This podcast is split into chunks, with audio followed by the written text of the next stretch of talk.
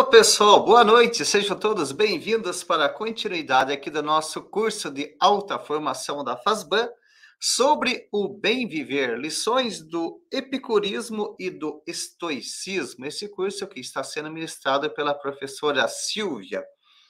É, como vocês já sabem, então, é, estamos dando aqui o prosseguimento. Hoje teremos é, mais algumas lições né, sobre o epicurismo e estoicismo. A professora Silva vai comentar alguns textos para nós já na sequência.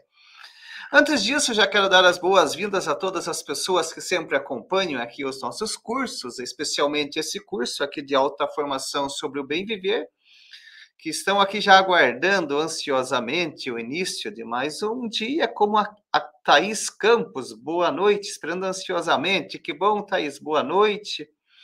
O Cleiton, Aníbal, sempre conosco, e Ricardo também. Boa noite, Ricardo. Ricardo, que é lá de Fortaleza. A Maria Celeste, boa noite a todos e todas. Mais conhecimentos teremos sobre essa tradição tão significativa. De fato, Maria Celeste, entre as Tradições da filosofia, né? O epicurismo e o estoicismo são duas tradições bastante importantes para pensarmos o bem viver como estamos refletindo aqui. A Berenice de Canoas, no Rio Grande do Sul, imagino que na, em Canoas também está um pouco mais fresquinho, né, Berenice? O Anderson, olha aqui. Boa noite, sou o seminarista Anderson Resido em Contagem. Boa noite, Anderson. Ele é aqui bacharelando em filosofia. Olha que bacana. Vladislan também sempre conosco. Boa noite. Isabel, Colégio Mãe de Deus. Boa noite. O José, boa noite, calorosa aqui de Manaus. De fato, imagino que seja bem caloroso. Na semana passada eu estive, na verdade, retornei ontem de Belém, do Pará, e confesso que a temperatura é um pouquinho diferente aqui de Curitiba, né? Saí daqui de Curitiba com duas blusas, cheguei lá, o pessoal estava rindo, porque lá em Belém é 30, 32. E aí, retornando ontem para Curitiba, quando eu cheguei aqui, a primeira coisa que eu fiz foi tirar, abrir a mala e pegar novamente as minhas blusas, como estou hoje aqui, né? Imagino que aí em Manaus deve ser bem é, abafado, né, José? Aqui o Breno de Canoas, Gilberto, Washington, a Dorinha, o Daniel, Gabriel, Maria do Carmo Nascimento, aluna de filosofia da PUC Minas. Boa noite, Maria. A Cíntia Elisângela também conosco, Marcelo Teixeira de Freitas, Bahia, aguardando estoicamente o início da aula. Bacana, Marcelo. Lindomar, Paulo Faria, aqui de Ribeirão Preto, a Luísa Haroldo, Luiz Carlos, boa noite. O Adriano Henrique, boa noite. Vamos para uma, mais uma bela exposição. Logo iremos, Adriano. Carol, a boa noite, Haroldo. Olha aqui, o Paulo, boa noite para todos. Muito feliz em fazer esse maravilhoso curso. Também estamos muito felizes com você aqui conosco, Paulo. Campina Grande, da Paraíba. Marcelo, boa noite, muito bom curso. Haroldo, aqui da Bahia. Carol, de Fortaleza. Marcos Roberto, boa noite a todos. Bacharelando em Teologia, resido em Votuporanga, São Paulo. Jadson, da Faculdade Católica de Fortaleza. Estive visitando, é, Jardson, a Faculdade Católica de Fortaleza, e encontrei algum, o pessoal que acompanha aqui os nossos cursos, um local muito bacana lá. Marquinhos, boa noite de Mogi Guaçu, boa noite também ao Carlos. E agora também boa noite, professora Silvia. Olha quanta Ei. gente bacana aqui aguardando. Nossa, boa noite a todos, a todas. Eu fico escutando o, o boa noite do Irineu, eu fico na maior alegria, porque a gente vê assim, né? O nosso país Sim. tão fragmentado, mas tão é. conectado, né? Para buscar pistas para o bem viver, não é? Filosofia pode ser uma forma né, de unificação, de pensamento. É, né, exatamente. De... A filosofia, ela ensina muito. Eu, hoje mesmo eu comentei isso. Trata-se muito mais de uma é, de compreender a diversidade, não é? Sim. E não promover a, a diversidade. É uma lição. É. E você andou então... pelo Nordeste, pelo Norte? É, eu, eu estive num encontro lá em em Belém. Eu fui na na quarta-feira de manhã, cheguei quarta-feira ao meio-dia e retornei na segunda-feira. Eu saí de lá às 5h40, era meio-dia, estava aqui em Curitiba. Pois Frio. é, é, muito curioso. Assim, lá aquele é. calor, quem é do local sabe, é muito quente, é 30, 32, abafada, e você chega aqui em Curitiba gelado, frio, duas gelado, blusas. É. Aí a gente lembra do estoicismo, das coisas que não dependem de nós. Não, né? não depende. É, o que depende é botar uma blusa na mala, não é? Isso, é. E vai é. lá para Belém, aproveita o clima, aquelas Exatamente, comidas é. maravilhosas, saborosas, é. muito sorvete, muita fruta, muito suco. Né? Ai, que maravilha, hein? É, paisagem muito bonita lá também. É, o Brasil é todo lindo, né? É, muito bonito. Então, como eu já havia dito no início, então hoje teremos aqui a apresentação. A professora Silvia vai comentar alguns textos, né? Para nós aí dentro da perspectiva do estoicismo, né, professora? Isso mesmo. Ah. Eu já deixei o material aqui. Irineu, Isso, uh -huh. já é, colocou. Já colocou. Ah. É, antes da gente, opa, antes da gente começar, eu gostaria de é, um, em parte me desculpar, mas também estoicamente, tem coisas que não estão no nosso poder, são os futuros não nossos. E aí, na terça-feira passada, nós não podemos, não, não foi possível né, a gente se encontrar, e mas isso não, não interfere no nosso aprendizado, porque saber não tem data de validade, não é? Não, não é como é, mercadoria que a gente compra, válido até meia-noite, às 12, 23 e 59, né? Não, continuamos na nossa trilha aqui é, epicurista, estoica, hoje, como foi o, o encontro da outra semana, e foi bom para mim que eu ganhei nessa semana um presente lindo. Olha, aqui, a caneca da Fazban. Eu adorei Opa, ganhar. Chegou já a caneca, professora? Chegou a caneca. Olha aqui, ó, vamos mostrar para as pessoas aí, olha aí. Ó. É, olha que linda. Ah. Linda a caneca da Fasma. Eu adorei. Foi um presente. Numa semana que eu tive umas pequenas complicações, foi assim. É, uma gentileza que faz bem para a alma. Pois é. Então, nós já falamos do epicurismo, é, e começa, começamos e falamos né, do, do, fundador do estoicismo, que é Zenão de Sítio. É, as duas linhas, as duas tradições, né, essas duas escolas, também nós já sabemos disso, elas estão na mesma Grécia e no mesmo contexto. E perseguem os mesmos fins, mas com caminhos e trilhas diferentes, como a gente vai sempre observar. É, uma das coisas que eu tenho notado, não sei se vocês, o professor Irineu, há uma, uma espécie assim de moda de textos históricos que chega até a ser preocupante, porque no caso do estoicismo é mais difícil ainda, porque o único texto direto, o único texto que nos resta do estoicismo é o hino a Zeus, que nós falamos dele no encontro passado. E quanto mais nós não temos as fontes, parece que as pessoas, e nem tem direito autoral, né, passado aí dois milênios, então as pessoas acham que se julgam no direito de escrever o que bem quiser, e me dá a impressão de um pouco rasteiro às vezes, né, como se fossem pílulas para uma vida feliz. Mas nós estamos falando aqui do bem viver, que não necessariamente é uma vida de felicidades é, plenamente. Bom, então deixa eu só voltar aqui, situando isso. Nós falamos então dos fundamentos dos estoicos, tem uma, um pressuposto físico, natural, um pressuposto ético.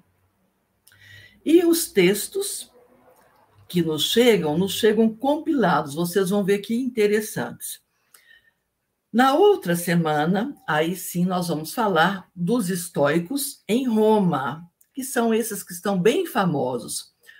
O escravo, o epiteto, esse que está aqui na tela, né? um escravo, e tudo dele foi compilado por outro, mas é um dos geniais, e Sêneca, além do imperador Marco Aurélio. Mas hoje ainda nós vamos ficar entre os gregos. E com Zenão, de quem não temos nada, apenas sentenças compiladas muito mais tarde, muito mais tarde, nós temos o hino a Zeus, como eu disse há pouco, é o único documento dos estoicos, da, da fundação do estoicismo.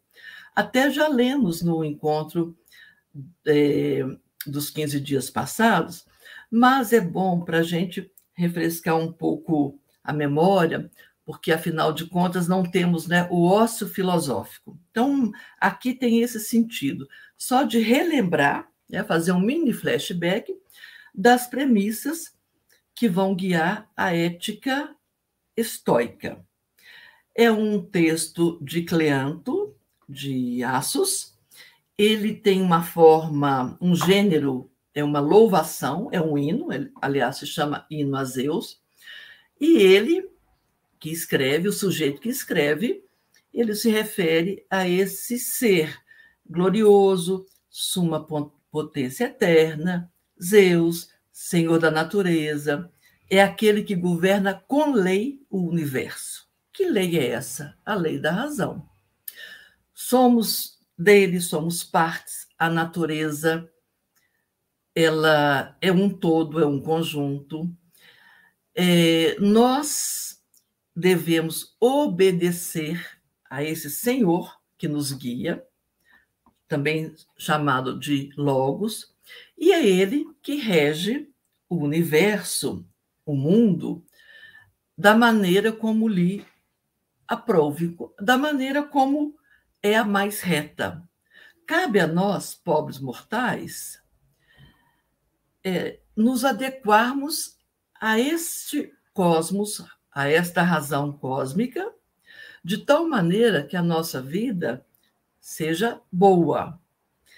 Para os estoicos, isso nós vamos ver também em outros textos, não tem um, não tem um mais ou menos mais ou menos bom, mais ou menos mal. Não. O bem e o mal, opostos. O bem é bem mesmo, então não pode ser nem mais e nem menos. E é para esse bem maior que a gente deve é, se que a gente devemos nos dirigir para cumprir bem este nosso destino, que não está em nossa mão. São essas ideias que vão chegar lá para os romanos, Sêneca, é, Epiteto, o próprio Marco Aurélio. Esses mortais que vivem, que são míseros, né, que não conseguem enxergar esta lei universal, são estultos, né, são, são viciados no sentido de que estão muito mais presos nos seus próprios bens do que é, se dirigem a essa lei, a essa lei universal. E aí ele termina, né, dizendo que o Senhor das nuvens, do cintilante raio, né, nos ajuda a alcançar esse teu pensamento. Então, é um hino, vejam bem, não é uma prece, não é uma profissão de fé, é uma declaração filosófica na forma de hino. Um pedido para que a gente viva em conformidade, em coerência com essa lei universal que governa o mundo. Então, como com este, é, reforçando, é o único texto que chegou até nós.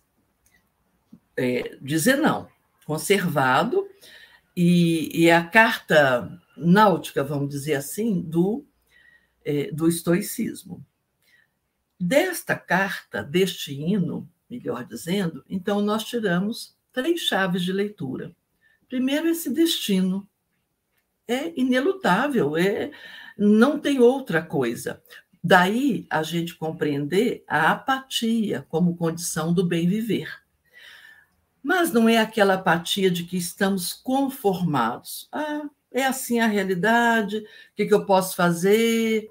Deus quis assim é mais do que isso, porque é uma decisão da razão de guiar-se por esse logos universal. E isso resulta neste preceito, preceito ético, que é viver segundo a natureza. Se os, se os epicuristas diziam assim: olha, uma vida feliz ela implica na satisfação de, de prazeres naturais e necessários, para os estoicos, a vida feliz é viver segundo a natureza. Qual natureza? O cosmos. Esse cosmos é logos, razão universal. A virtude, portanto, ela é ela está no campo de uma ciência prática. E aqui é, eu quero deixar bem claro para vocês como o estoicismo, primeiro, está na linha direta com Sócrates. Tem passagens que a gente pensa que é está ali um, um socrático, e são socráticos sob certo ponto. Esta frase aqui é de Sêneca, estoico romano, um pouquinho mais adiante, que também a gente vai, vai passar por ele. E resume muito bem a compreensão do hino a Zeus. Olha, o destino guia quem o segue. É, é virtuoso aquele que segue o destino, e aquele que resiste ao destino é arrastado por ele. Portanto, cai nas valas das dos desprazeres, dos maus é, de valores não muito é, bons, é, nas loucuras, né? o sábio e o louco, o sábio e o estudo. Então, são essas chaves de leitura que a gente deve deduzir do estoicismo. Obviamente, eu sempre gosto de lembrar disso, não existe a interpretação há um espaço para muitas interpretações. Mas nós da filosofia sabemos disso, os estudantes que aqui estão, professores, colegas, todos, é, sabemos que é preciso é, cuidar dos textos, né? para a gente não ler uma coisa porque ouviu dizer, ah, eu ouvi dizer que a virtude dos estoicos é a apatia. Sim, mas o que significa essa apatia? Essa apatia não é uma alienação, ao contrário, os estoicos queriam participar da vida política dentro de certo contexto. Então, por isso, assim, a nossa insistência em nos guiarmos pelos textos, não por todos, quase que impossível, mas por alguns que são fundamentais. Então, o primeiro fundador, o hino a Zeus. Do hino a Zeus, eu tenho que dizer para vocês que aí nós não temos mais nada. Acabou tudo. Eu não estou falando dos romanos, tá? Ali nós vamos, é, Marco Aurélio, Marco Aurélio, Sena e Epiteto, nós vamos para outra semana. Mas do estoico e seus fundadores, né, seus, seus propagadores, não temos nada, nada. Então, como é que a gente estuda o estoicismo? Graças a esse sujeito, chamado João de Stobe, ou Estobel, se quiserem.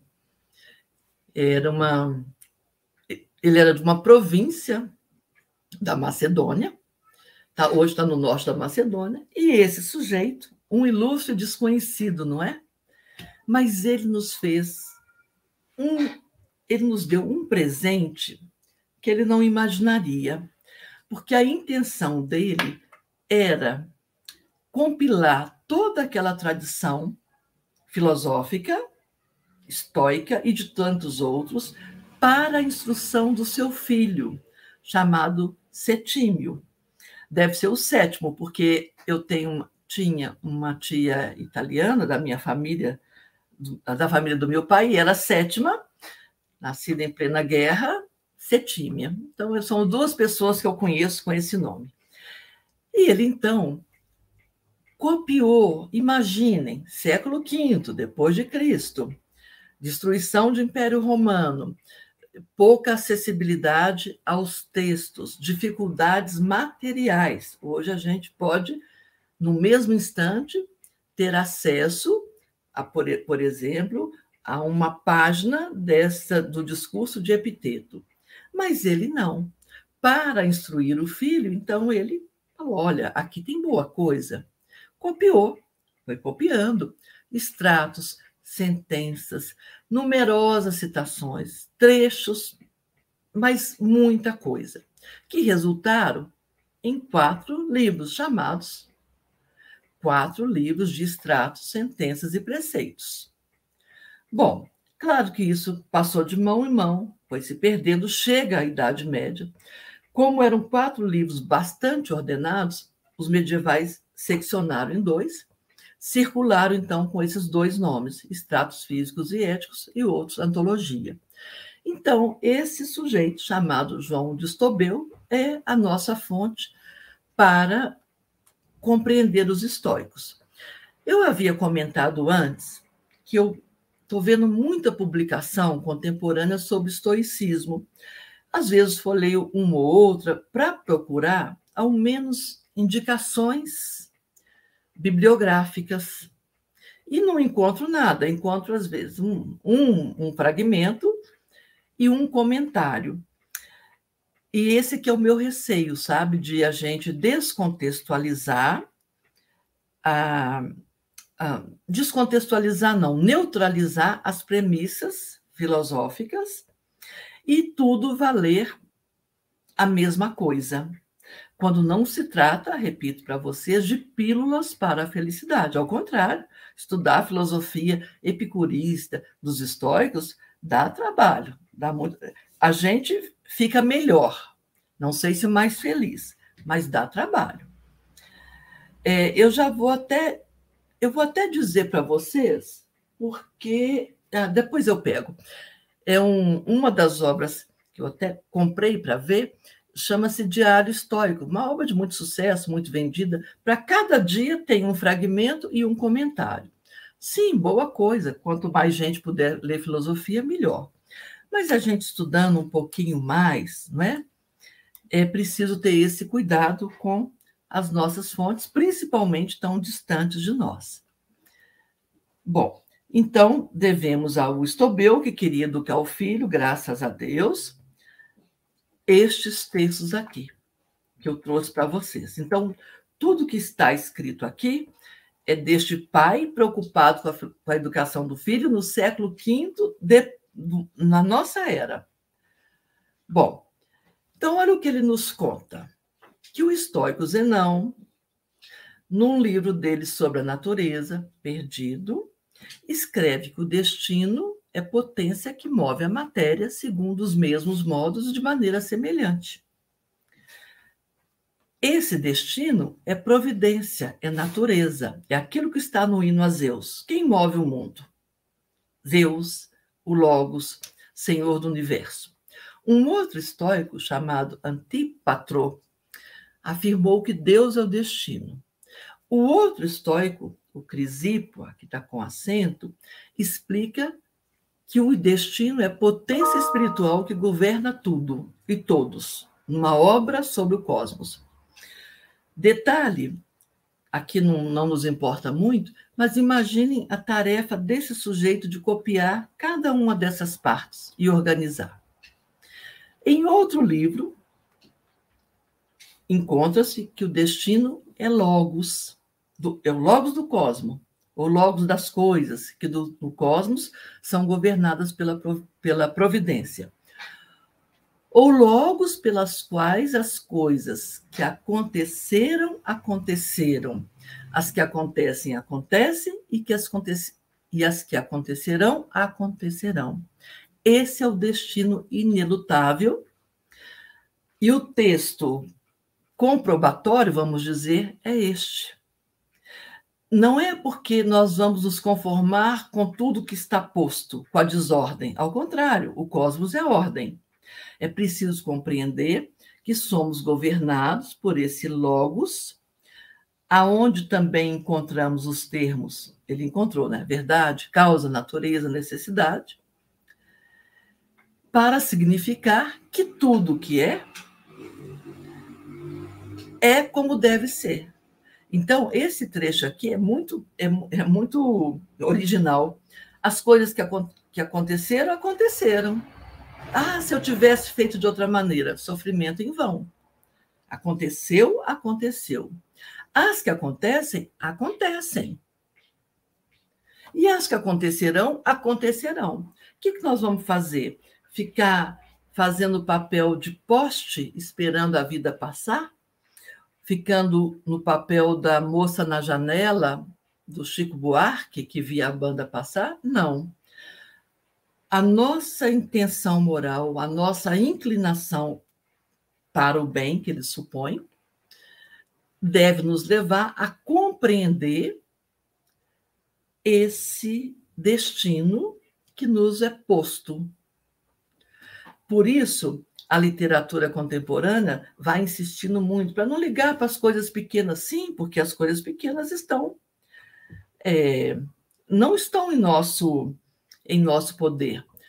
Por exemplo, aqui em Belo Horizonte, os nossos estudantes da PUC, né? É, o Anderson, Maria do Carmo, outros tantos. Hoje nós tivemos uma bela chuva pela manhã. O que, que nós podemos fazer? Não, eu não quero que a chuva aconteça. Não está em nosso poder. Está em nosso poder desejar o bem. Mas eu não posso nem desejar o bem da chuva, porque não depende de mim as tempestades tropicais, por exemplo. Bom, então, a gente pode até dizer assim: ah, mas isso é o que a gente vê nos textos históricos, sim, mas esse aqui é o texto, o texto que foi conservado, e isso tem assim um valor, eu acho, admirável. Bom, Viver segundo a natureza é o preceito. A vida ética é viver segundo a natureza. Então, tudo que está conforme a natureza tem valor. São, deve ser estimado. Aquelas que são contrárias, obviamente, tem, não tem valor.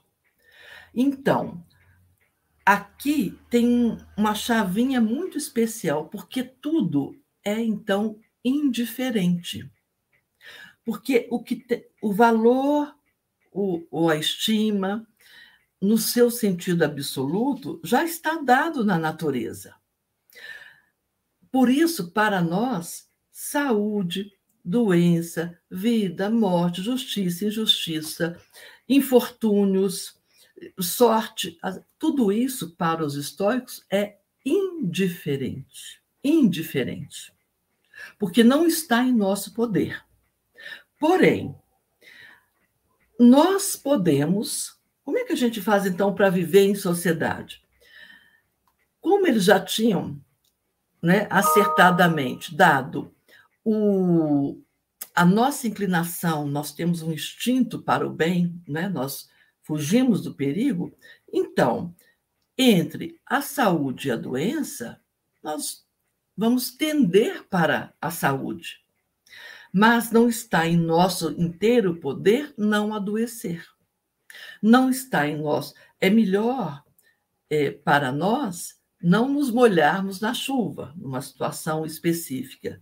Mas não está em nosso poder, é, por exemplo, que um carro passe e nos, nos molhe com aquela água que fica represada nas ruas, nas, na, no asfalto. Não está em nosso poder. Como é que a gente reage? Alguns acabam dando supremacia, dando valor às raivas, às pequenas iras, eu pego aquele sujeito, ele me deu uma fechada no trânsito, eu vou atrás dele. Então, isso desencadeia uma desordem e promove um encadeamento de ações na, nas quais não há nenhum valor. Então, é isso que a gente tem que tirar fora para poder viver segundo a natureza, compreendendo que tudo é ou bom ou mal ou indiferente. Mal, loucura, devassidão, injustiça, baixeza, tudo que é vício participa do vício. Nossa lista aqui, esse é o compilado pelo Estobel, mas a gente pode acrescentar aqui inúmeras coisas, né? Tudo que é vício, né? Roubo, corrupção, é, perversão, hum, prejuízo, causar prejuízo ao. Tudo isso é, é, nós sabemos, não nos faltam né, exemplos. E bom, o que, que é bem? A inteligência, a sabedoria, a temperança, a justiça, a fortaleza e tudo que é virtude. Aqui nós já reconhecemos as quatro virtudes cardeais privilegiadas pelos gregos. Platão trata longamente dessas quatro virtudes e a sua consonância com elas juntinhas nós temos a ordem. Quando elas estão separadas e cada uma e cada um puxando para um lado, há desordem. Então,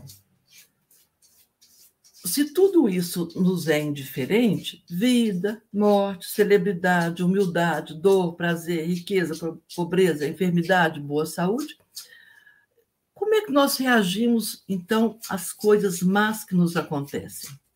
Com sabedoria. Por que com sabedoria?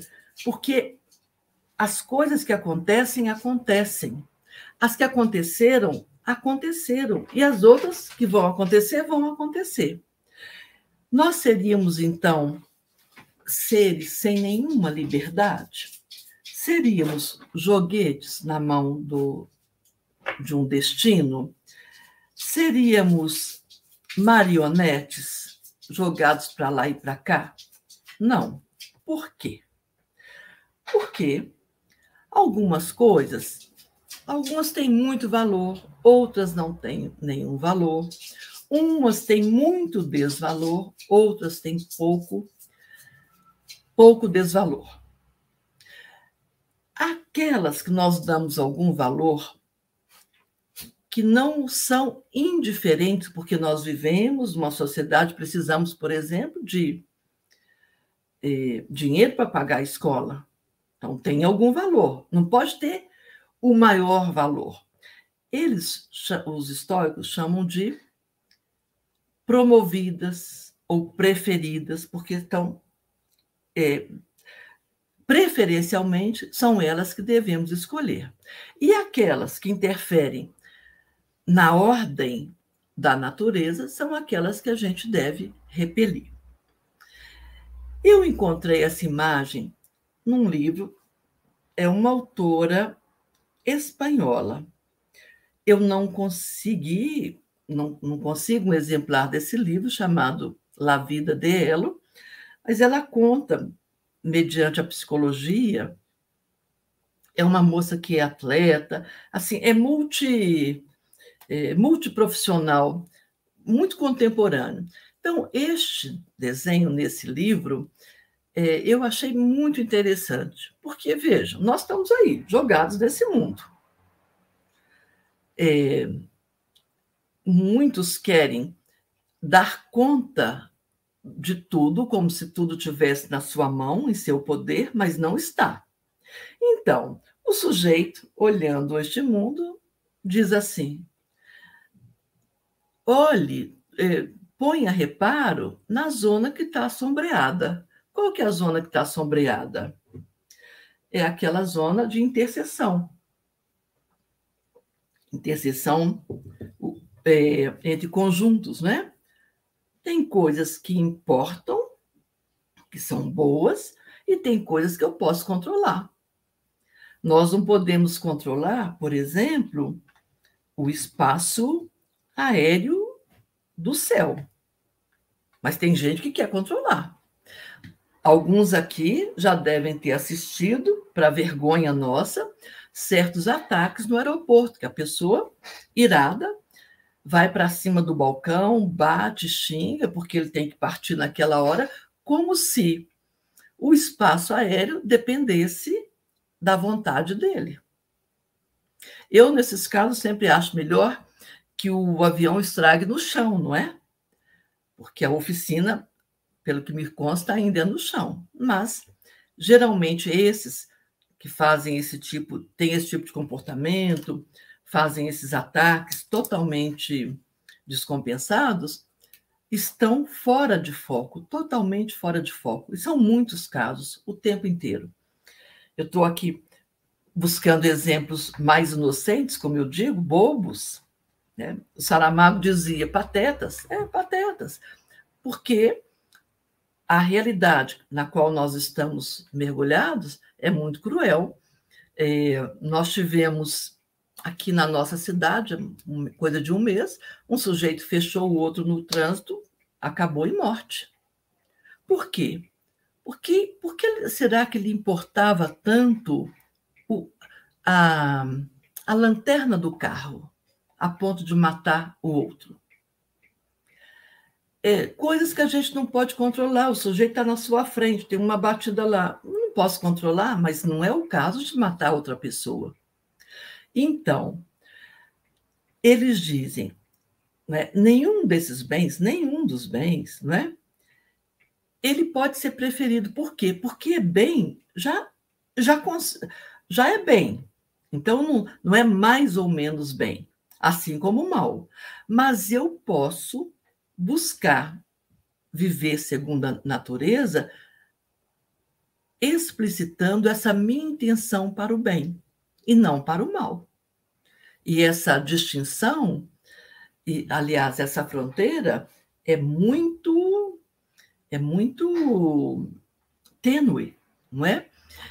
Eu, por coincidência, trabalhei com os alunos nessa semana, nessa semana que passou, é, uns temas do utilitarismo e contei para eles um caso acontecido em São Paulo há alguns anos, que uma faxineira do metrô, chamada Dona Raimunda, encontrou uma carteira com muito dinheiro e ela entregou essa carteira na seção de achados e perdidos, quando poderia ter ficado com ele, anel de Giges de Platão.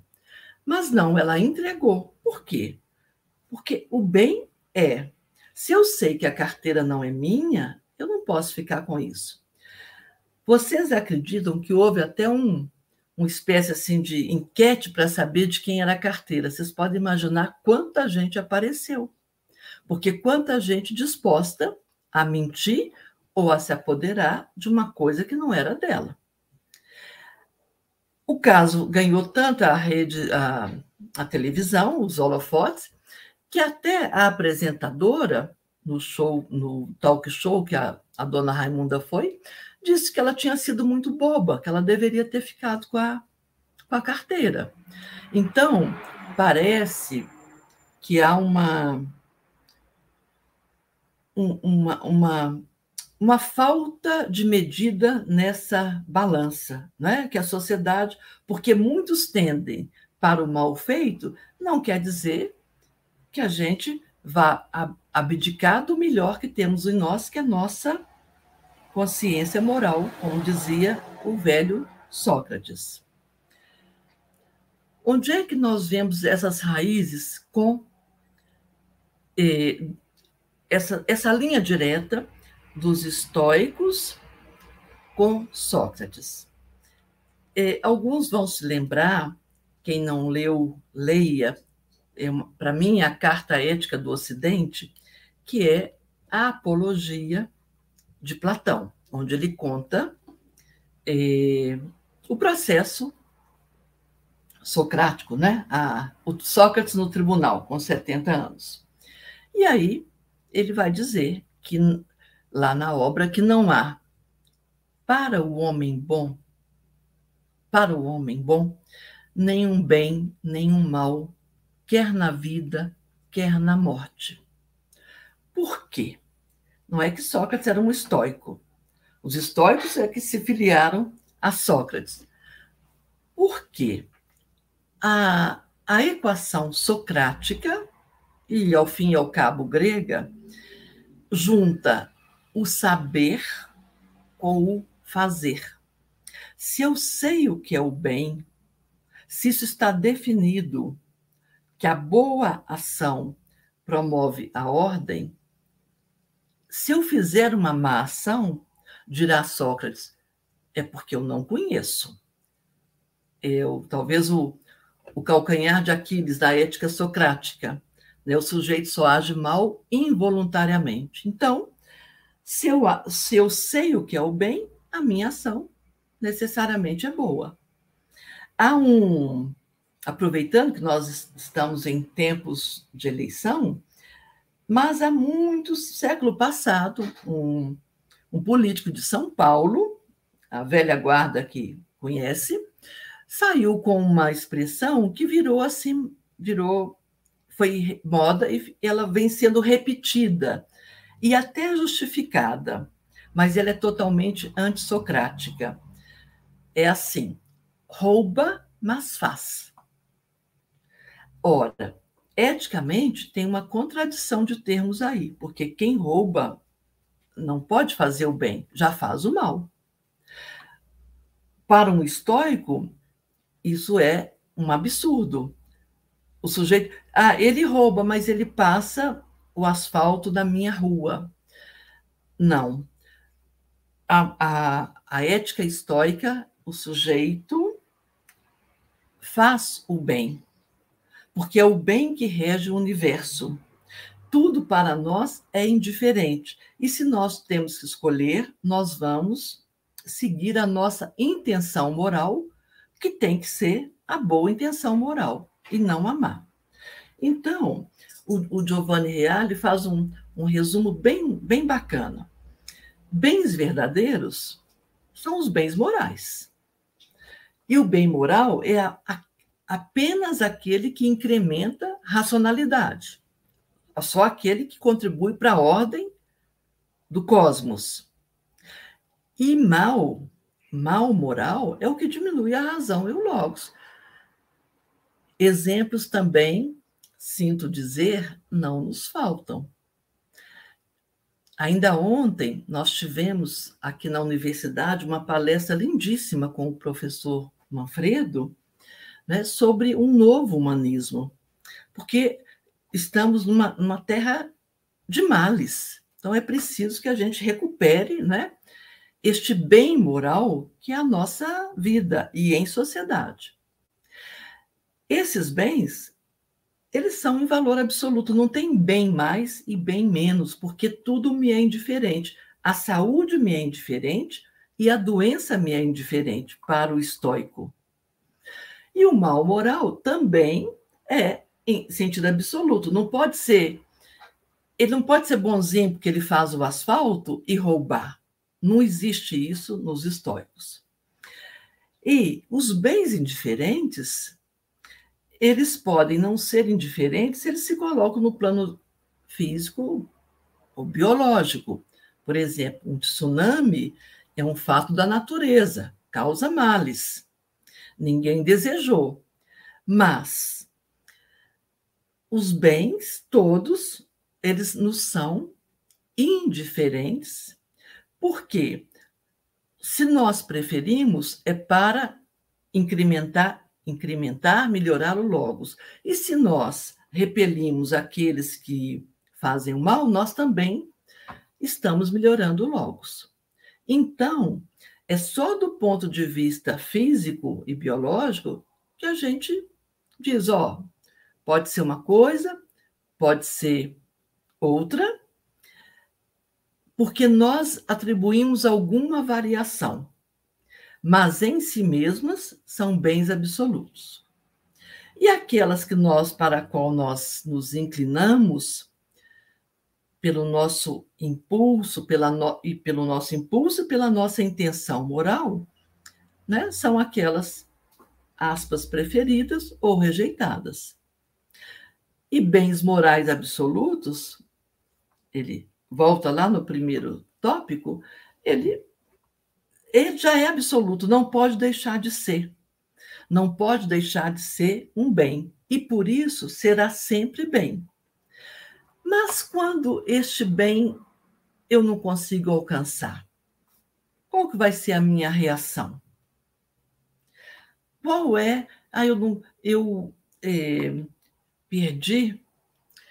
Não sei se entre vocês tem aqui leitores e gostam do mestre Eckhart, lá na final da Idade Média, que eu também acho um pouco estoico, né?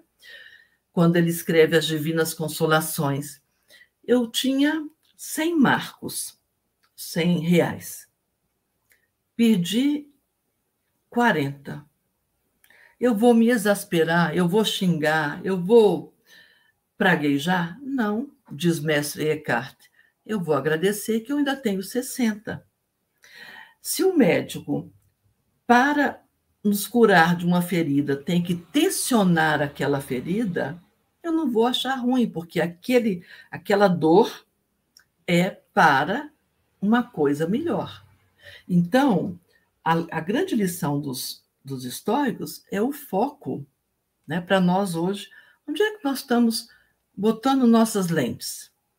Que tipo de bens nós estamos absolutizando? Será que não são bens menores que às vezes a gente vai absolutizando? Bom, então, gente, o nosso amigo pai do sétimo, do setímio, na sua, é, no, na sua coleção, fez um catálogo de virtudes, que eu fico pensando que bastaria editar, não é? Para que a gente voltasse a ser feliz, mas não basta só editar. A gente tem que aprender, a gente tem que praticar, a gente tem que fazer feito Aristóteles. Isso tem que ser um hábito, porque já dizia Aristóteles, uma andorinha não faz verão. Então, todos esses, esse, os que eu chamei de catálogo de virtudes, o, o João Estobel descreve cada uma delas e depois vai associar as suas subdivisões também a essas quatro virtudes que são herança da tradição socrático-platônica. Este quadro aqui é o quadro de um norte-americano que pintava os nativos alguém, sei lá, um comandante, um governante, não me lembro, é, encomendou que ele fizesse retratos dos nativos e ele pintou muitos e muitos e muitos quadros, mais de 200 gravuras, por, quando ele andou no Novo México. E esse é um índio que sobe com muito esforço, carregando aí uma carga, mas é o que ele tem que fazer e ele vai fazer. Ele sobe conformado, porque é a sua tarefa. Bom, então quais são essas virtudes que a gente precisa preferir, que contribuem para essa ordem é, cósmica? A sabedoria, é claro, sempre. A temperança, né, do, que é, do que é desejável, claro. E está sempre escrito assim, né? A sabedoria e a ciência do que se deve fazer, do que não se deve e que não e que está fora disso.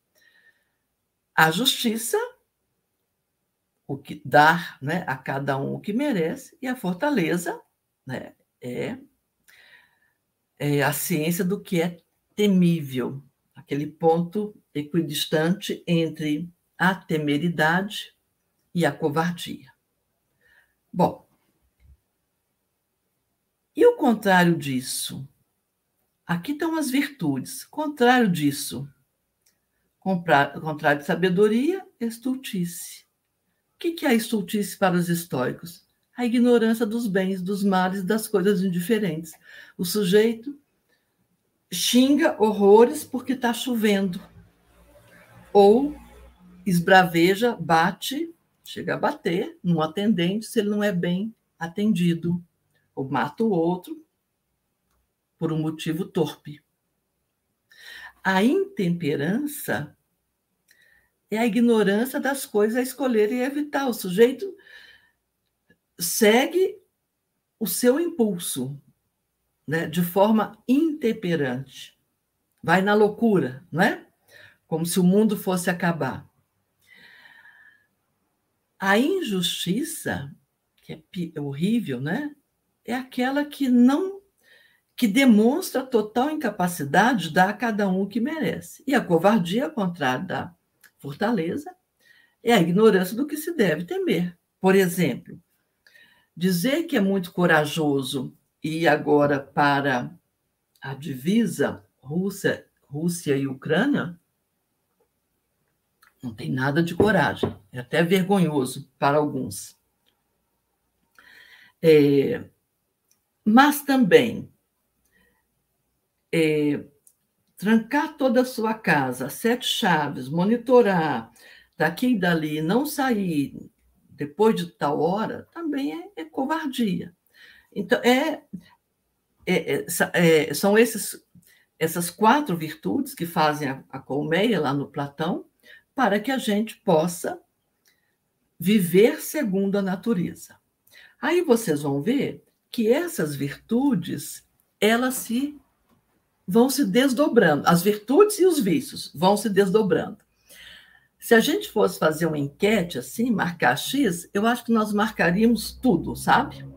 Sem julgar ninguém, né? Porque a nossa vida humana, limitada, é, com altos e baixos. Então, não se trata de uma prescrição com vistas a uma santidade. Trata-se de um exercício da razão para mostrar que viver segundo a natureza, esta ordem que não depende de nós, é caminho para o bem viver. Então, ainda o texto do Estobel. Essas virtudes têm primárias, secundárias, então ele vai distinguindo aqui tudo, né? Sempre as primeiras, sabedoria, temperança, fortaleza, justiça. E aquelas que são subordinadas, por exemplo, a sabedoria, conselho, reflexão, perspicácia, bom senso, destreza, cautela. Imagine que só no dia de hoje nós deixamos de fazer, porque os históricos é, gostam muito desse tipo. Marco Aurélio Romano vai ensinar ao final do dia fazer um exame de consciência, né? Assim, Onde é que nós falhamos aqui? Né? Cautela, bom senso, perspicácia. Faz parte da subordinado à temperança, a tempestividade, justamente o contrário daquele que é intempestivo, o decoro, o recolhimento, a continência. Né? Coisas que nos colocam assim é, não numa camisa de força, mas não nos deixam contribuir para a desordem. O que adianta uma pessoa fazer um escândalo num ambiente público? É, o que adianta uma pessoa bater na outra porque torcem para times diferentes? Não adianta nada, mas contribui para a desordem maior. A fortaleza estão subordinadas à firmeza, à coragem, claro, à magnanimidade, magnanimidade, o ardor, a operosidade, né? não ficar covardemente, e a justiça, a piedade, a bondade, a sociabilidade e a afabilidade. O justo, ele é bom. O sábio é bom, o forte é bom. Então, essa ordem de virtudes, ou coisa difícil, não é? Como isso é difícil. Por isso que não são pílulas. É um contínuo exercício de reflexão é, a partir de, certas, de certos pressupostos. Bom, para é, desdobrando-se ainda né, nessas, nessas virtudes, agora das subordinadas, então, o conselho, que está subordinado à sabedoria, é a ciência do que fazer e de como agir convenientemente. Preste atenção que em todos está a palavra ciência, que é socrático. Se eu sei o que é o conselho, eu só vou dar conselhos bons. Se o meu amigo me diz assim, o que, que você acha que eu devo fazer? Eu preciso muito daquele, daquela, daquele objeto e eu vou roubar. E se eu disser para ele, vai sim, não tem ninguém vendo, você está com um anel de giges. Isso não é um bom conselho. A reflexão é a ser subordinada à sabedoria. É a ciência que examina e recolhe as coisas acontecidas e já feitas. Por isso que a gente reflete. O pessoal da garotada da educação física faz flexão, dobra-se sobre o corpo. Né? A filosofia dobra-se sobre a mente. A perspicácia, a ciência que permite encontrar logo o conveniente, né? um olhar assim mais agudo.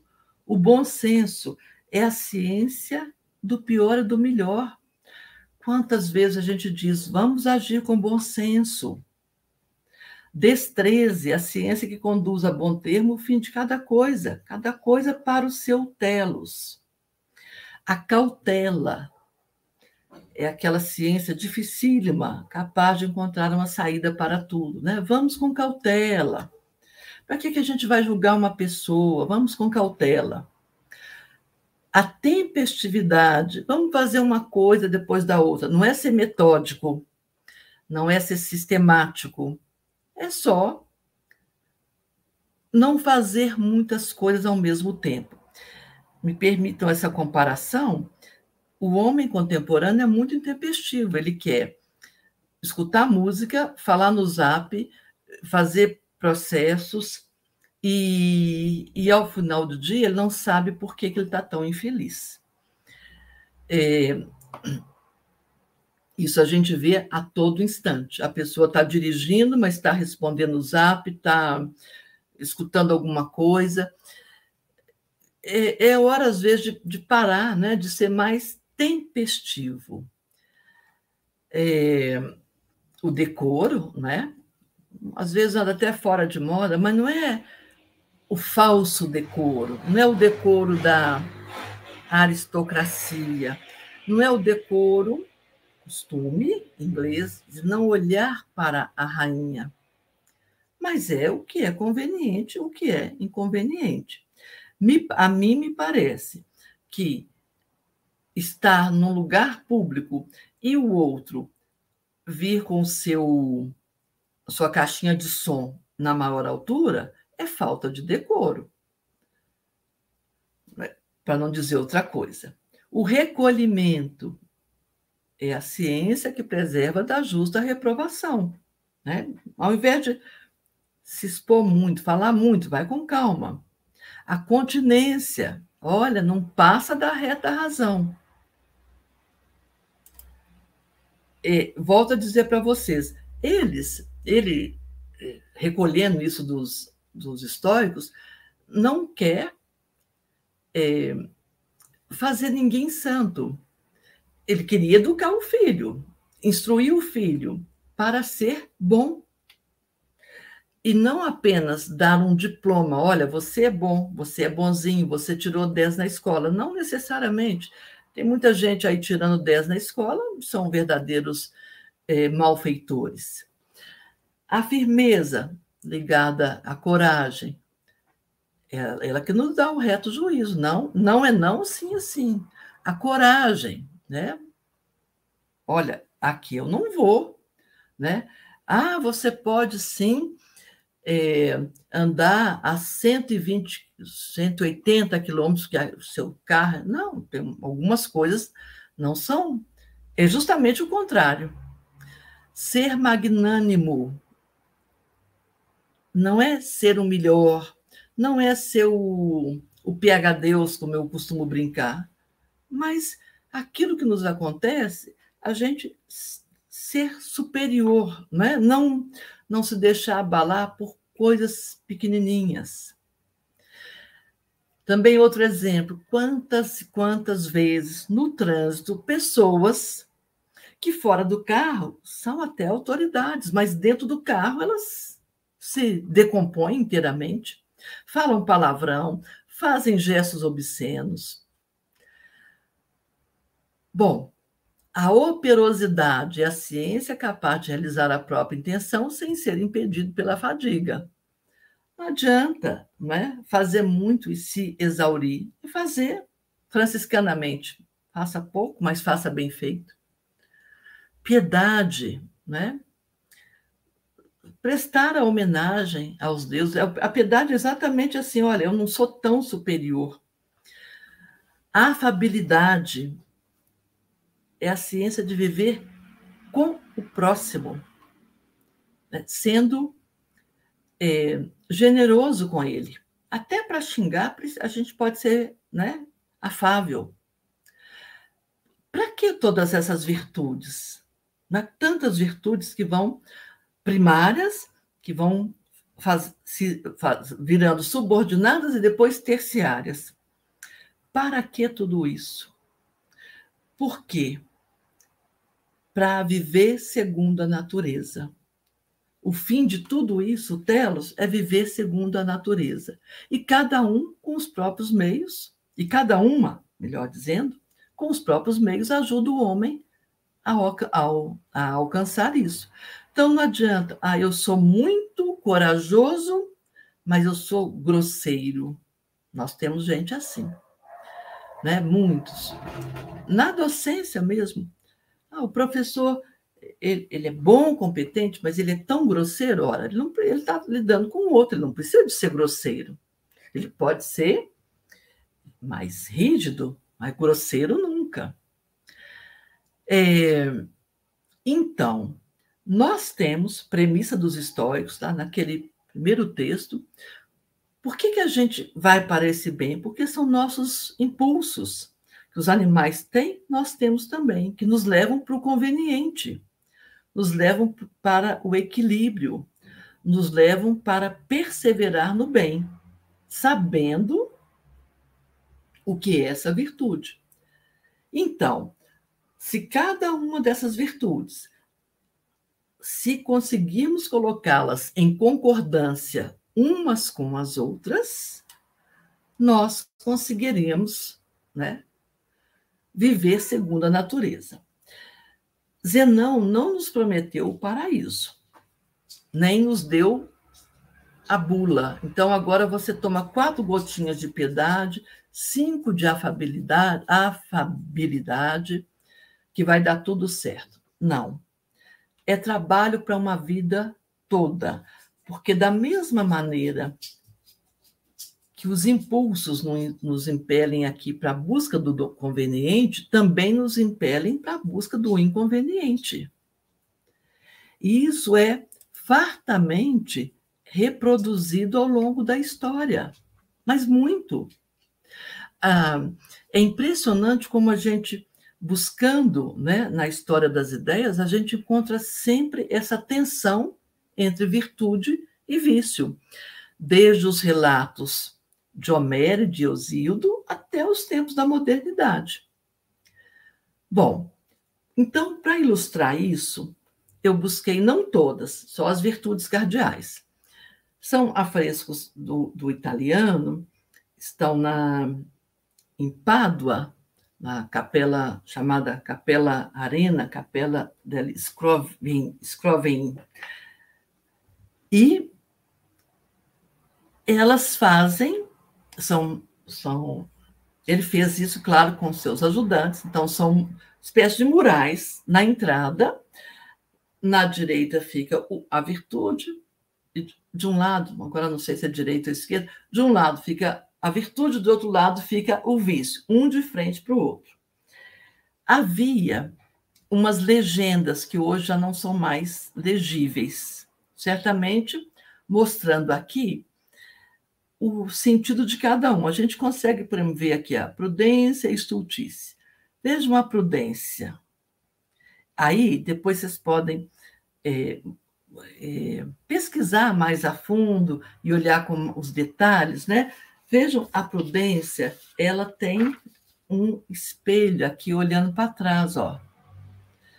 O imprudente, aquele no trânsito, só olha para frente, não é? Quem é bom motorista aqui sabe, eu tenho que olhar o tempo todo para trás. Aliás, mais para trás do que para frente, pelo retrovisor. Aqui atrás tem a figura de um homem, poderia ser um filósofo, né? Que guiaria essa ação. E esse estudo aqui, olha que figura ridícula, né? Tem tá com um bastão na mão. O italiano é, Bondone, que pintou, né? quer dar ele uma aparência, aspas, de selvagem.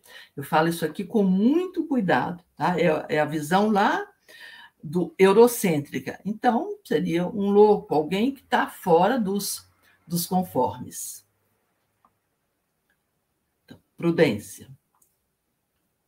É, opa, eu voltar. A fortaleza e a intemperança.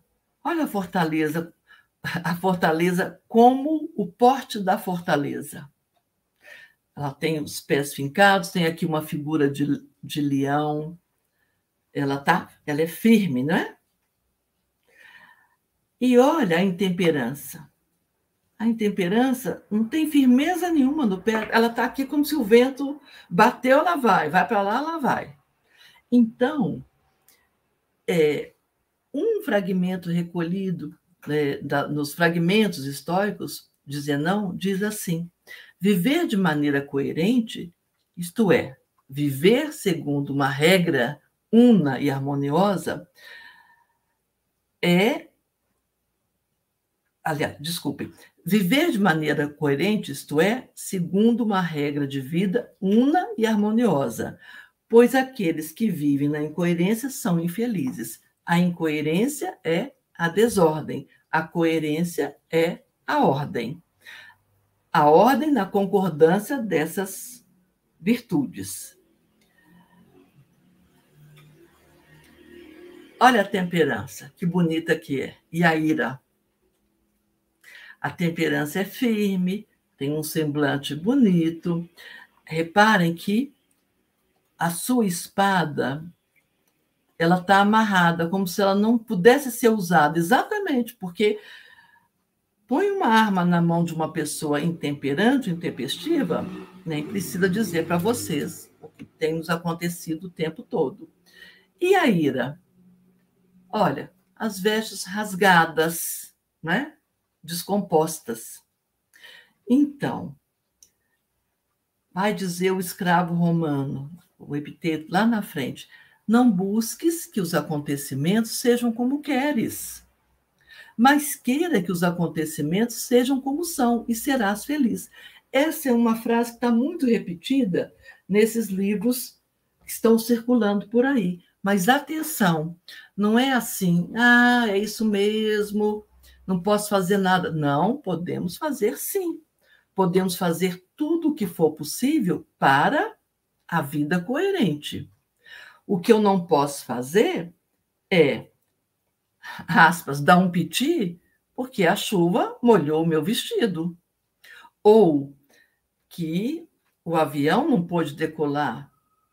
Ou que o professor não pôde ir dar aula. Isso é um exemplo, né?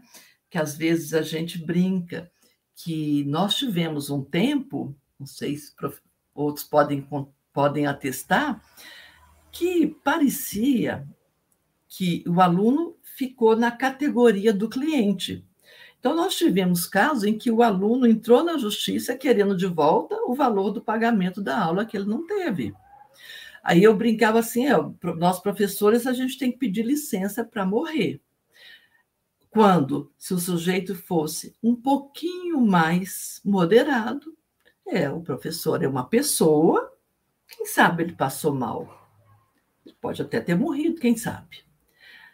Então, esta apatia, que está aí, né? A palavra aí é apatia, para a gente não alterar nossas paixões, não é uma resignação boba, alienante, é, e dando as costas para a realidade. Ao contrário, é uma, é uma percepção muito mais profunda da realidade do que está na nossa mão e do que não está na nossa mão. Por exemplo, se chover, de repente, acaba a luz, não está na nossa mão. Não adianta ficar remoendo, remoendo algo que não está na nossa mão. Assim, como as coisas mais sérias e mais graves. Aí a gente vai procurar um bem, não é? Por exemplo, um bem. Então vamos restaurar a luz. Qual é a ação que eu tenho que fazer para isso? Mas a CEMIG, aqui a companhia é a CEMIG, diz assim: olha, só amanhã, então tem que entrar a virtude né, da resignação, né, da, da calma. Mas o homem contemporâneo não, já perdeu a calma, né? Então nós não sabemos bem se ele vai vestir essa roupagem dos estoicos. E as duas belíssimas, né? A justiça e a injustiça. A justiça está aí milimetricamente posta. Também fica ilegível, mas ela tem aqui um anjo com uma espada, e aqui embaixo tem cenas da vida cotidiana. Até uma guerra, trabalho, mas tudo na ordem. Até uma guerra, não, né? É, no sentido de que dos conflitos. Está sentada, tranquila, proporcional. Um trono bonito, né? A injustiça, primeiro, o trono está todo caquético, quebrado. Ele, não sei se vocês vão conseguir, ele está imóvel. A justiça não está imóvel, ela está bem sentada. A injustiça não. Ela tem uma espada na, na mão, mas aqui ela não pode fazer. E tudo aqui embaixo está numa desordem.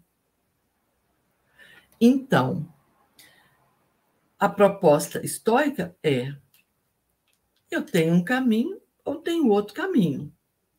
Agora, para os estoicos, a vontade de fazer o bem é cidadela interior, que ninguém nos tira e que nós podemos edificar. Eu posso, eu posso ter uma cidadela interior para edificar isto aqui ou outra para isto aqui. Mas tem que ser o conjunto. Eu não posso ser justo e ser é, intemperante. Não combina. Porque aí eu vou implantar a injustiça. Nós não podemos ser intemperantes e forte, porque o intemperante ele é desmedido. Então, para os, os estoicos, não, não nos deixam, os estoicos não nos deixam escapatória. E aí, na para eles é uma afirmação. Aqui eu coloco como uma interrogação para uma pequena enquete. Quem possui uma virtude possui todas?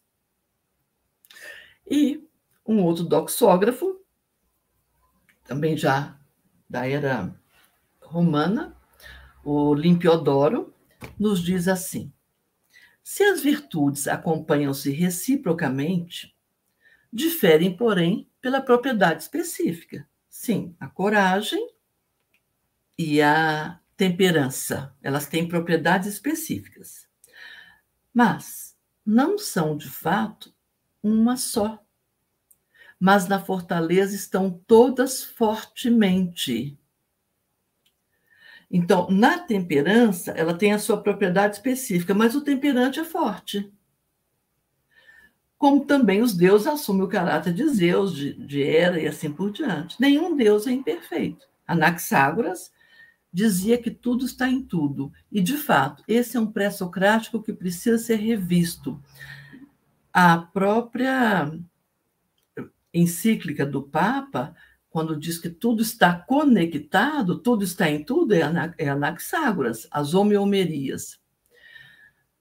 Tudo está em tudo, mas só uma coisa predomina. Exemplo de Anaxágoras. No osso, nós temos homeomerias de cabelo, músculo, é, entranhas, mas prevalece, predomina o osso. Então, cada virtude, de fato, ela é sabedoria, enquanto conhece as coisas que deve fazer. É fortaleza, enquanto luta. É temper temperança, enquanto nos move para o melhor.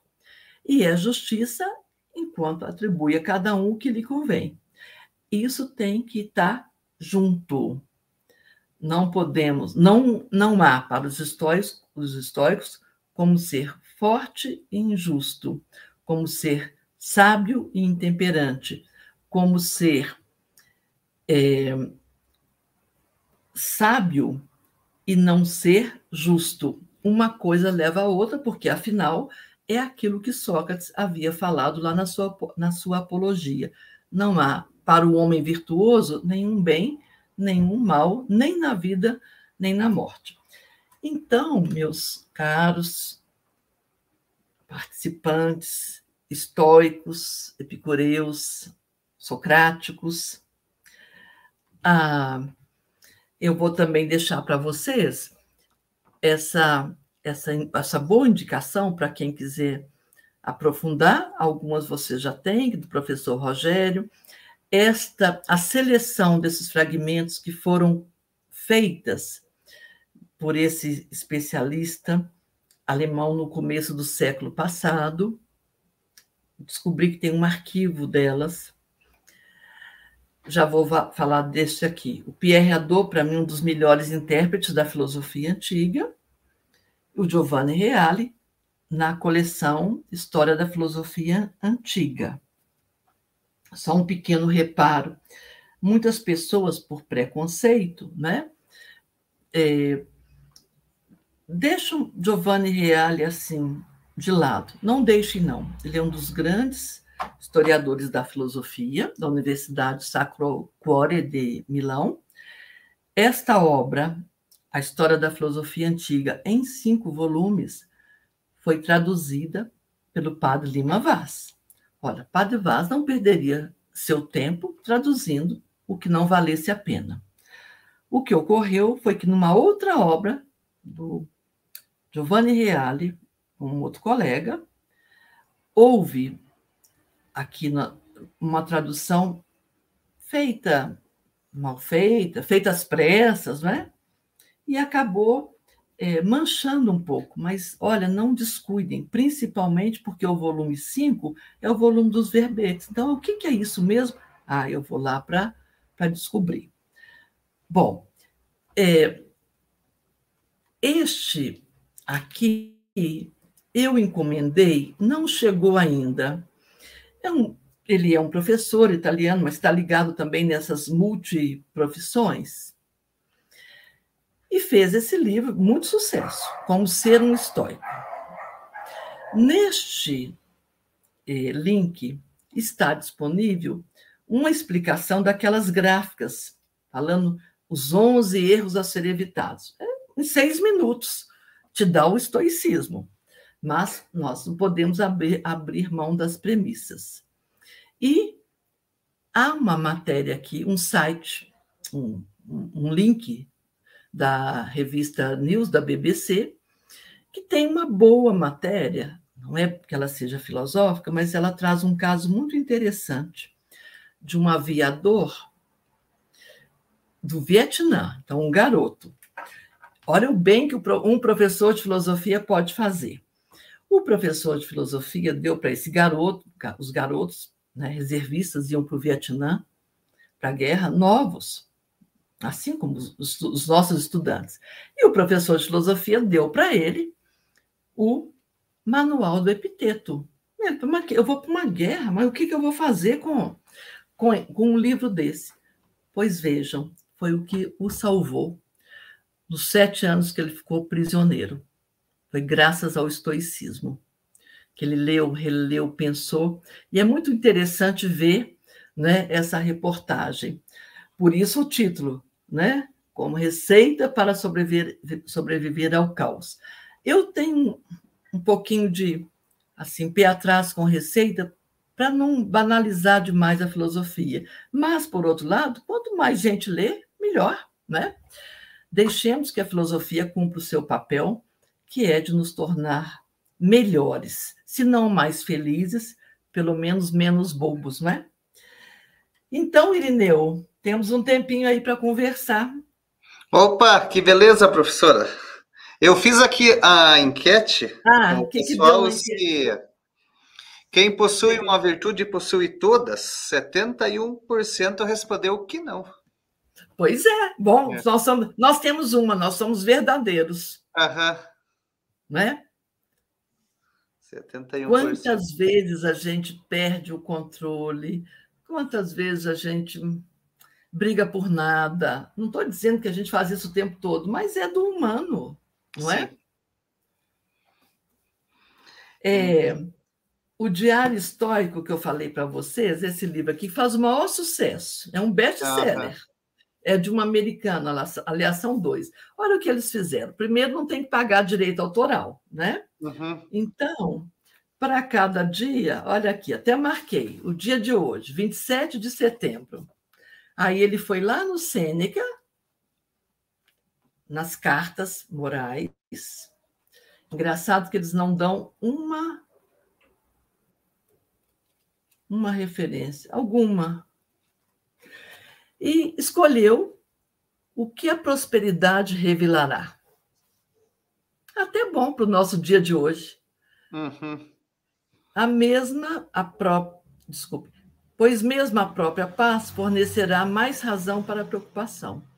Nem mesmo circunstâncias seguras lhe trarão confiança depois que sua mente tiver sido impactada pois não evita o perigo real, apenas foge. Contudo, estamos expostos a perigos maiores com nossas costas viradas. Então, eu tenho que ficar de frente e não de costas. Isso aí. Então é. Ele chama. É, só um instantinho. E depois eu vou conferir se é isso mesmo, porque aqui ele diz que quando o sujeito adquire o hábito do pânico cego, eu não sei, nunca tinha escutado, nunca tinha visto essa expressão. O que, é o pânico cego? É, a gente sai fazendo tudo quanto é besteira, né? É, deve ser um pânico exagerado, é. algo assim. Eu, né, a gente, todos nós, se fizer uma enquete, tem pânico cego? Tenho, tenho. Mas a filosofia nos devolve a, a visão. É. Então, lembrando que essa conferência da professora Silvia ficará disponível aqui no nosso canal do YouTube, também uma uma versão no Spotify, no Fazban Plus, vocês também podem acompanhar apenas o, o áudio. Então, lembrando você que ainda não está inscrito aqui no canal para receber as notificações de todos os nossos cursos e também as lives, e do mesmo modo também seguir a a Fazban no nosso perfil do Instagram, arroba Faculdade São Basílio Magno, todos os eventos, as lives e seminários nós divulgaremos lá para vocês. Aí vocês não perdem nenhum evento aqui da Fazban. Então, como sempre, é muitas pessoas aqui uhum. acompanhando, agradecendo os conteúdos e alguns também deixando aqui algumas perguntas. A professora acabou falando no final, mas é, como estava uma pergunta aqui do início, acho que vale a pena é, novamente é, comentar aqui para Maria do Carmo, né? Que ela estava, ela ah, perguntou aqui. É. Então, ser conformado é uma virtude? Não entendo. É. Por que, Maria do Carmo, que a gente não entende? Porque o, a nosso, o nosso conformismo cheira a alienação, a uma, uma falsa resignação. Viver conforme a natureza, estoico, não é isso. É empenhar-se para ser virtuoso, que é o bem maior do universo, que ele, o universo, mesmo na sua aparente desordem, ele é o bem, e é a ele que nós temos que nos conformar. Veja se assim fica mais claro. Ah, eu estou assim muito resignada porque é, nós não tivemos aumento de salário. Nada tem a ver com isso. Aliás, não, nós não podemos nos conformar com isso, que isso é uma injustiça, não é? O que nós, o, o não, a, a conformidade, a conformidade com esta ordem, da forma como nós a recebemos, porque nem tudo, aliás, tudo deve, nos deve ser indiferentes. Indiferentes, mas não quer dizer passivos. Então, a gente tem que rever o conceito de conformidade. Que também o Adriano comentou, né? Na nossa sociedade de consumo há uma hipervalorização do supérfluo em oposição ao essencial, nos afastando cada vez mais do bem viver e aproximando cada vez mais do viver bem. Né? É, exatamente, Adriano. Esse é o problema, sabe? Me parece, me parece, não, nós todos é, vimos isso, estamos vendo isso, né? Que há uma, uma hiper, uma mega valorização de tudo que é supérfluo. A nossa própria natureza, a nossa mãe terra, ela é explorada o tempo todo. O que significa isso? Um hábito vicioso de tomar para si o que não é seu, em nome de uma boa vida. Mas boa vida para quem? Para alguns, né? Uhum. Então, é, a gente. Não sei se alguns devem conhecer, tem uma música bonita do, acho que é do Chico César, que não tem a ver diretamente com isso, mas ele usa umas figuras muito é assim, você para ferir o coração de uma mulher, você usa sapatilhas de aço. Hum. E, e aí ele vai vai dando esses nomes. Essa nossa sociedade de consumo, essa hipervalorização, parece que nós calçamos essas sapatilhas de aço, porque nós vamos só fazer mal sobre mal, mal sobre mal, mal sobre mal. E chega num ponto que nós não temos mais como é, bem viver. Né? Porque aí um estado de guerra de todos contra todos. Não só guerra bélica, guerra, né? guerra de, entre humanos. Tenho lá aquele filósofo Alan de Botton, alguns falam de, de Botton, né? Ele tem uma uma série de vídeos também é sobre vários é, filosofia e felicidade, não sei se a professora já viu. É, já vi, até usava bastante, é. era no tempo ainda do CD, não é? Isso. Aí tem um bacana que é sobre Epicuro, né? Onde ele faz a relação uhum. com o consumismo, né? Isso. Como Epicuro tinha lá o paredão de Epicuro com as frases, né? Aí ele faz a comparação hoje com os paredões de propagandas e o outdoor, Isso. né? Isso. É. Olha, veja, uma sociedade do hiperconsumo, o, eu gosto sempre de, de lembrar de um poema, não sei de cor, mas é o Eu Etiqueta, do Carlos Drummond, nosso poeta aqui mineiro maior. O poema chama-se Eu Etiqueta, até grande, mas ele diz: Olha, eu não sou mais humano, eu sou anúncio itinerante. Uhum. Por exemplo, as camisas dos jogadores do futebol. A gente nem mais sabe quem é o jogador de tanto anúncio, né? E aí ele termina dizendo assim: Eu não mereço mais o nome de homem, eu sou a coisa, coisamente. A, a grande contribuição dessas éticas helenísticas é para a gente deixar de ser coisa. Não é para a gente ser santo, é para a gente deixar de ser coisa, não é? Nós mineiros usamos a palavra coisa e trem, né? Muito para tudo, né? Ô, fulano, pega essa coisa aí. Mas coisa aqui tem o pior sentido. Nós estamos deixando de ser sujeito para ser objeto até descartável. Isso não é bom, isso não é vida boa para ninguém. É. Parece, mas não é. Inclusive porque não está na nossa mão. O sujeito, de repente, perde toda a sua fortuna. De repente, o avião cai. De repente, tem um, um tsunami e todos aqueles resorts vão por água abaixo, né? A fortuna. É, no, no sentido kantiano, né? As pessoas não são os fins das ações, mas os meios, né? Exato, isso mesmo. Aqui, então, ó. uma troca aí de chavinha. É. A Luiz, Luiz Ronaldo falou: amo as demais esses exemplos. É. Ô, Luiz, obrigada. Sabe, e a gente, o professor Irineu e tantos outros aqui professores, a gente. É, é, a, o Sócrates, né? O Sócrates, que é o nosso grande exemplo, ele, ele vivia com as coisas cotidianas, não é? A gente procura exemplos. Ele está lá passeando, ó, fulano, seu filho vai para no diálogo, é, no, no Critias, Lax, desculpem, Lax, sobre a amizade estavam dois pais conversando sobre vai mandar ou não vai mandar o filho para a escola, ou para um vai mandar para a escola, o outro vai mandar para a academia. Um prático, outro teórico. Esse era um assunto que resultou numa belíssima obra sobre a coragem, que é Láquesis, né? É, algumas pessoas aqui estão perguntando sobre o link de presença. O link quem disponibiliza sempre é o Marco. E o Marco ele está em retiro essa semana. Ele, então é, eu não quero entrar em contato agora, agora para não perturbá-lo. Mas Sim. aí depois ele deixa disponível o link para vocês aqui na descrição do vídeo. É. Aí vocês depois vamos... podem entrar e colocar a presença, tá bom? Então, vamos aproveitar e praticar o estoicismo. Não tem a lista de presença, não está em nosso poder. O marco é. está numa outra, num outro trabalho. Outro ambiente, aí, aí nós vamos perder. É, a gente vai perder o sono. Ai, meu Deus, não tem a lista de presença, essa faz ban.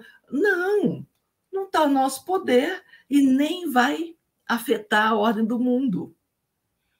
Isso aí. Mas aí, às vezes.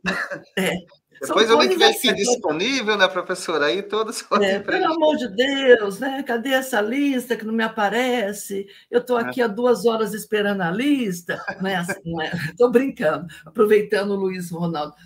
Quando a lista é um registro efêmero, não é? Claro, é não estou dizendo que não é importante, mas não é a coisa mais importante a ponto de Marco, cadê é. você que não me trouxe a lista? Né? Não pode ser assim. Nesse sentido aqui, a Luísa fez uma pergunta. Né? As pessoas querem controlar os fatos naturais que estão fora do alcance, mas têm dificuldades de controlar o que conseguiria, que são as próprias ações com a prática das virtudes. Por quê? Olha que pergunta interessante. Luísa, você mesmo já colocou aí o caminho da resposta. Por quê? Porque ela está com seus quereres, vamos dizer assim, equivocados, não é? O que a virtude é ela que tem que praticar, não pode esperar, não, não pode esperar que o outro lhe dê de presente. Talvez, talvez, se a pessoa, se essa pessoa, pessoas assim, deixassem de querer controlar fatos naturais e olhassem mais para si, elas começariam a ser mais virtuosas. A questão, Luísa, aqui eu não sei se. Eu, assim, não vou generalizar, mas.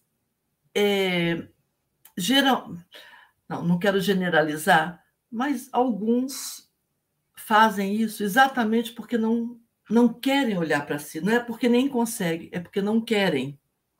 Né? Então, querem controlar a chuva, o tempo, o trânsito, é, os horários dos ônibus, mas não olha para si, que é a viagem que a gente tem que fazer.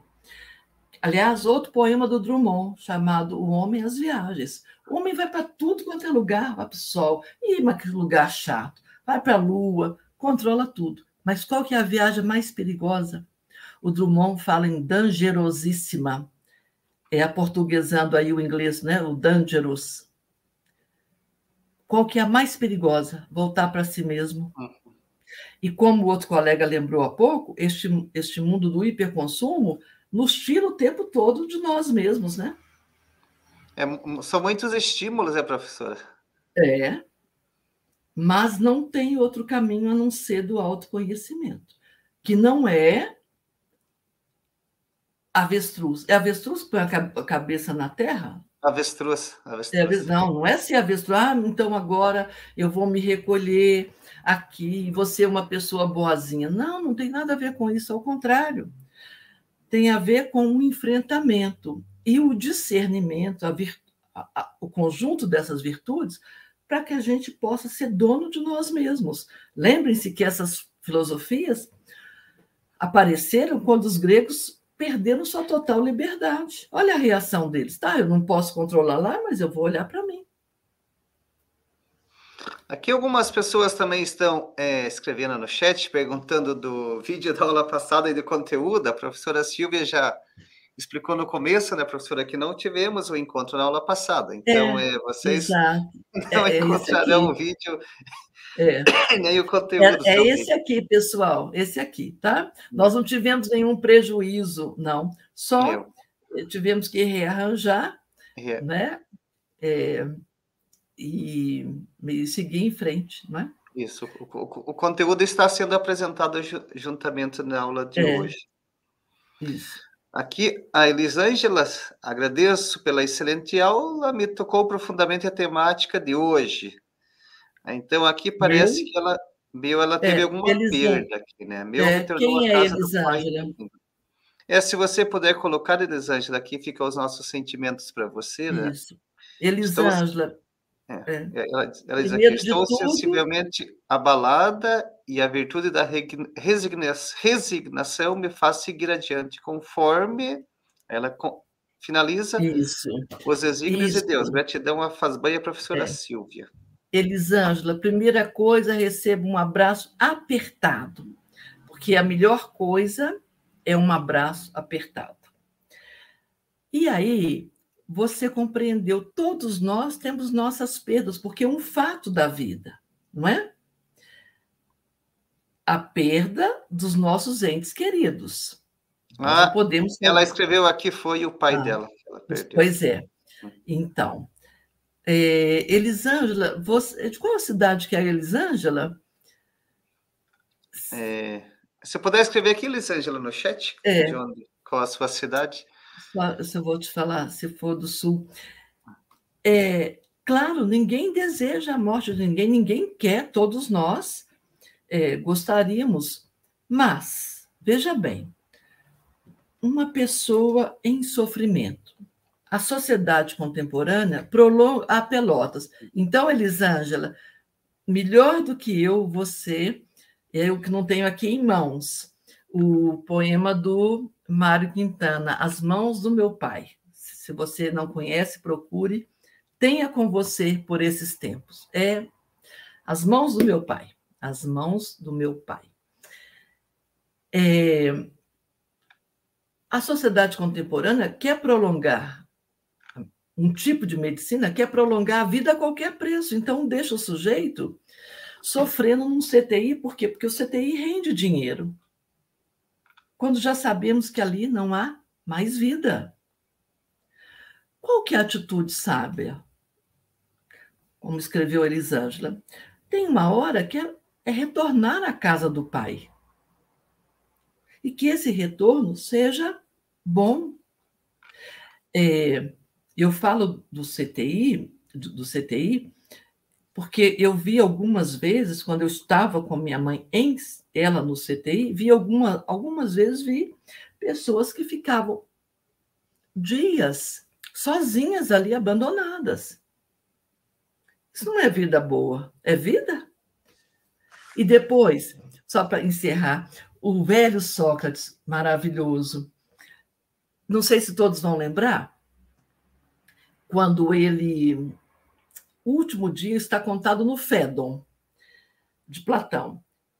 O último dia, é, aliás, a última cena é o último dia, ele vai tomar a cicuta, o carcereiro leva para ele a cicuta, ele pergunta, ironicamente, se ele pode derrubar umazinha para o santo, sabe? Ele não fala com essas palavras, ele diz assim: é, me é permitido fazer uma libação aos deuses? Aí o carcereiro fala: olha, tá na conta certa.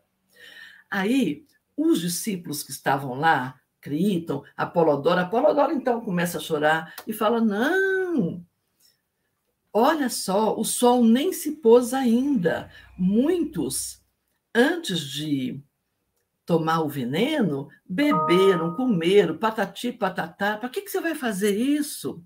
Olha o anti-estoico. Sócrates diz assim: Para que eu vou tornar-me objeto de riso para mim mesmo, agarrando minha vida quando nada mais dela me resta? Esse é o estoico. É a conformidade. Olha, eu tenho que tomar um veneno. Você sabe que Sócrates até queria que ele fugisse, ele não fugiu, né? É a vida histórica. Ah, vou morrer mesmo, deixa eu tomar esse veneno aqui. Não, com dignidade, é isso que eu tenho que fazer, porque seria ridículo eu comer, beber, sei lá, patati, patatá, e depois tomar um veneno. Gente, a filosofia é uma paixão, né? dá vontade de. E mineiro gosta de conversar, sabe, Irineu? Uhum. Uma coisa, um caso leva a outro. Isso aí. Então fica aqui o nosso abraço e o carinho ali para Elisângela, né, pela Isso. perda, passagem do seu pai. E conte sempre com as nossas orações, tá bom, Elisângela? Isso, Isso Elisângela. É. Aqui também é o Alair agradecendo, o cara a professora Silvia, é sempre uma alegria ouvi-la, esse Obrigada. curso é muitíssimo interessante. Agrega muitos detalhes sobre as escolas helenísticas, aqui ah, também. O... É. Obrigada, Alair. É isso é, que assim, a gente sempre conversou muito aqui sobre isso, né? Da gente seguir ao menos um pouquinho essas, esses detalhes que fazem diferença e não fica tudo no mesmo balaio, né? Hum. No, meio, no mesmo balaio de como ser feliz em sete passos. Não dá, uhum. não é isso, né?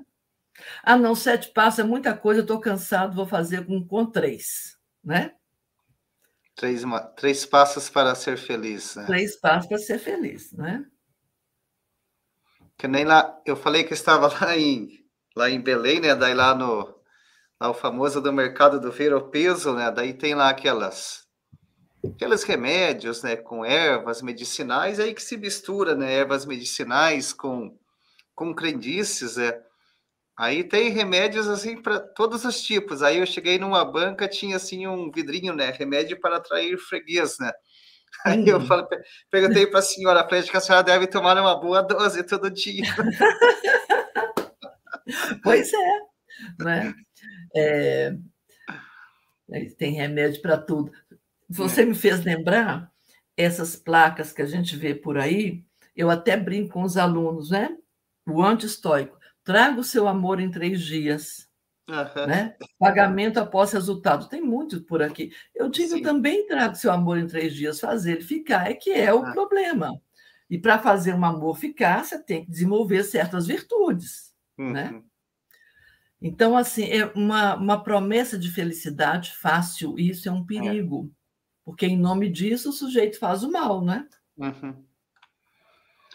Aqui também o Adriano, ótima aula, professora, como todas esse curso. Muito prazeroso ter chegado às suas aulas. Parabéns à FASBAN por promover esses eventos, ótima instituição e muito acolhedora. É. Isso mesmo, Adriana. A FASBAN é, é um, muito querida, né? Uma instituição muito querida.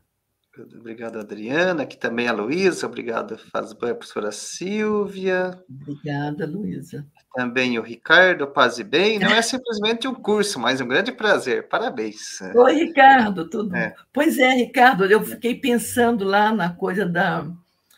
da aquela palavra, né? Da, da encrátea, né? Ah, encrátea. É, não foi? Acho que foi o Ricardo, né, que perguntou. Eu acho que foi. Pois é, é isso, ó. Onde é que está a minha força de juntar essas virtudes, né? Obrigada, viu, Ricardo? Vamos conversando. É. Também o Aníbal, o destino foi generoso conosco. com essa hoje, com essa excelente aula. Obrigada, professora Silvia Irineu e a Fazban. Obrigado, Aníbal. Ô, Aníbal, obrigado. Pois é. Hum. Quando a gente obedece o destino. É. Obrigada, Paulo. Paulo. Aulas, parabéns. Aqui também o Jonathan, muito bom. Nossa sociedade carece de pensadores. Aqui, então, pessoal, com relação à lista. Obrigada, então, Jonathan. Ah, é, aqui o Ricardo falou, é a acrasia. exatamente. Ricardo é. e todos. Eu vou mandar o material para vocês, vocês vão ver quantas, quantos vícios estão é, relacionados lá é, que é sempre com o alfa privativo, né? E, algum, e alguma coisa que não é. Uhum. E se a gente perde a, a, o poder sobre a gente, acabou, né? Isso a, mesmo. A negação, a negação de algo, né? É. Então, pessoal, aqui com relação à, lista de presença, então é, depois eu vou entrar em contato com o Marco, ele vai deixar disponível o link aqui na descrição do vídeo. Aí depois vocês podem é, preencher para receber o certificado. Pode ficar tranquilo, como disse a professora Silvia, não, é. não se perturbe, não perturbe é. a nossa alma. Exato. Isso aqui. O diploma, o, ó, o diploma, nem é diploma. O certificado, se ah. ele tiver que chegar, ele vai chegar, viu, gente? Olha, aqui também a irmã Luana Souza também deixou Oi, aqui uma mensagem. Muito bom, prazeroso escutá-la, professora. Parabéns à Fazua por nos proporcionar esse momento e a professora pela sabedoria em conduzir a temática. Obrigada, Obrigada Luana, pela presença e pela mensagem também. Isso. Na próxima semana nós vamos ler, então, Sêneca, mais Sêneca, um pouquinho do epiteto. Sêneca. Hum. Esse sofreu, viu, gente? Preparem-se. Uhum. Mas é apaixonante também, né, professor? É. Pode ser ministro de Nero, a gente já pode supor, né? Coitado. É isso. É. Mas então está bem, agradecemos mais uma vez pela pela por as mensagens, por você estar acompanhando aqui, as interações sempre produtivas, aí essa comunidade filosófica que já temos, né, professora, com isso pessoas sempre é. acompanhando e as mensagens aqui sempre positivas, né? E nos encontramos na próxima semana, né, professora? Isso, na próxima é. semana com o nosso Sêneca, Sêneca. maravilhoso, romano. Nós vamos, vocês vão gostar demais das cartas do Sêneca. É isso aí. Boa semana, obrigada, né? Pela escuta, pela partilha. Elisângela, mais uma vez, abraço para você e para todos, né? Que a gente siga aí no Logos. Isso aí. Boa noite é. a todos. Boa descanso. Noite. Até mais. Tchau, tchau.